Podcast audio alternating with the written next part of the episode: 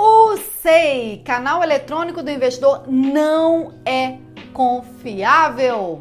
Nesse vídeo eu vou te explicar por que você não deve usar o SEI, o site SEI, para pegar os dados das suas movimentações de bolsa e fazer os cálculos mensais e até mesmo colocar as informações na declaração anual. Para quem não me conhece, meu nome é Alice Porto, contadora da Bolsa. Seja bem-vindo ao canal se é a sua primeira vez. E para você que já está aqui, para vocês dois, quem está me conhecendo agora ou quem já está aqui, por favor, curta esse vídeo porque eu estou desafiando o site Sei de que ele não é confiável, mas eu vou explicar todos os motivos pela qual você não deve confiar nesses dados já compartilhe esse vídeo com algum amigo seu investidor de bolsa para que ele não cometa esse erro de pegar os dados do SEI. Se inscreva, ative as notificações, porque o intuito aqui do canal é que você, investidor, fique sempre atualizado, sempre informado de como que funciona a tributação da parte de bolsa e como que você tem que proceder para ficar em dia com o leão.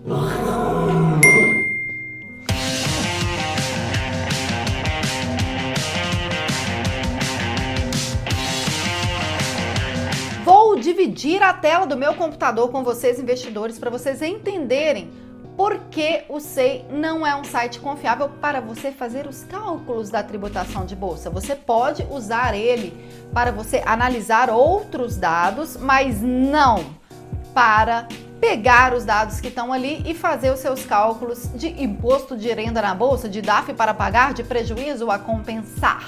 Então, foca aqui na minha tela. Você vai no Google, que é onde que tudo nasceu, vai digitar SEI. Logo no primeiro menu já vai dar SEI, canal eletrônico do investidor. Vai digitar o seu belo CPF, que no meu caso aqui vai estar em blur, blur, blur, blur. Digita a sua senha. Caso você não tenha a senha, é só você clicar ali abaixo de esqueci minha senha, que você vai receber ela no seu e-mail. Digita aquele maravilhoso código que eles estão pedindo aí para que você identifique-se como uma pessoa real e não um robô, clique em entrar. Tá demorando um pouquinho para carregar, mas ele vai carregar. Carregado, você vai no menu Extratos e Informativos. Ops. Extrato e Informativos. Negociação de ativos. Selecione a corretora pela qual você quer saber os dados do ativo e coloque a data de 1 de janeiro de 2019 até 31 de dezembro. Como eu tô gravando esse vídeo no dia 16 de dezembro, eu coloquei só até dia 16 de dezembro. Observe que aqui vão estar os dados que você comprou de Tube 4 pelo preço de R$ 32,65. Esse preço é o mesmo da nota de corretagem? Oh, que maravilha, né? Mas preste bastante atenção que o valor total negociado de 6.530 não é 6.553,50 que é o valor que você tem que considerar.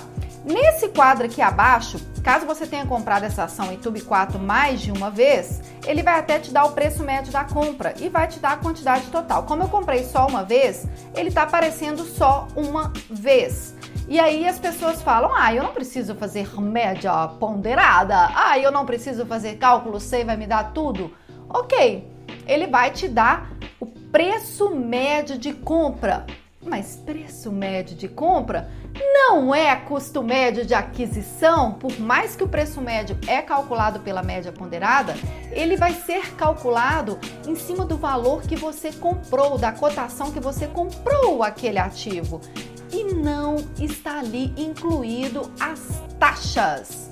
Ai, Alice, que preguiça de incluir essas taxas, de fazer esse cálculo. Gente, observem que ali no vídeo eu mostrei, na nota de corretagem, o total da negociação foi 6.530. But, somado com todas as taxas, dá 6.550. Precisando de óculos. Dizem que depois dos 40 a visão dá uma caída, né, gente? Eu acho que eu tô começando a sentir isso agora. Mas tudo bem, vocês vão me ver de óculos aí por bastante tempo, porque eu pretendo ficar gerando esse conteúdo de tributação por um bom tempo. Enquanto tiver investidor de bolsa com dúvida de tributação, existirá aqui a contadora da bolsa para salvar vocês investidores. A não ser que a gente consiga que tudo seja retido na fonte e aí eu mesmo vou suicidar-me. Hã? Suicidar? Vou me suicidar, vou suicidar a minhas mesmas. Vou me suicidar, porque aí vocês não vão precisar desse conteúdo, mas aí eu me reinvento.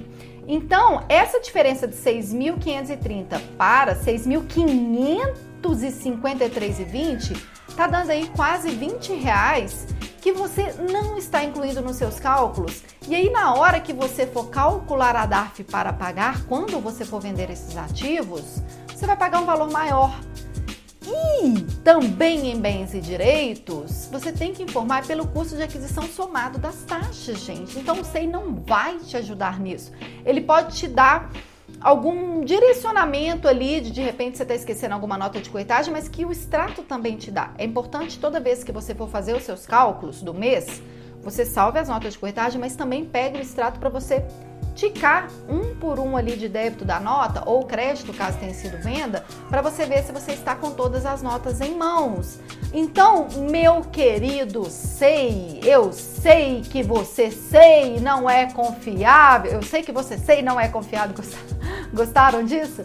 Eu sei que você não é confiável para o cálculo de tributação em bolsa, porque ele vai te fazer perder dinheiro, porque você não vai estar alocando as taxas que você deve alocar. Alice, então o que, que eu tenho que fazer?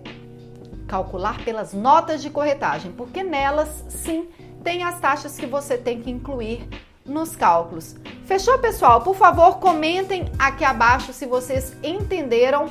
Eu sei que você, que o SEI não é confiável. Eu sei que o SEI para tributação não funciona. Eu sei, só sei que eu sei que eu gosto da contadora da bolsa. Comente aqui abaixo qualquer coisa com a o verbo sei de saber e o substantivo pessoa, site, sei com C E I para saber se vocês entenderam esse conteúdo. Gente, eu gostaria muito que o SEI puxasse as taxas, porque eu nem precisaria estar fazendo esse vídeo, eu poderia estar gerando outro conteúdo para clarear outro tipo de coisa.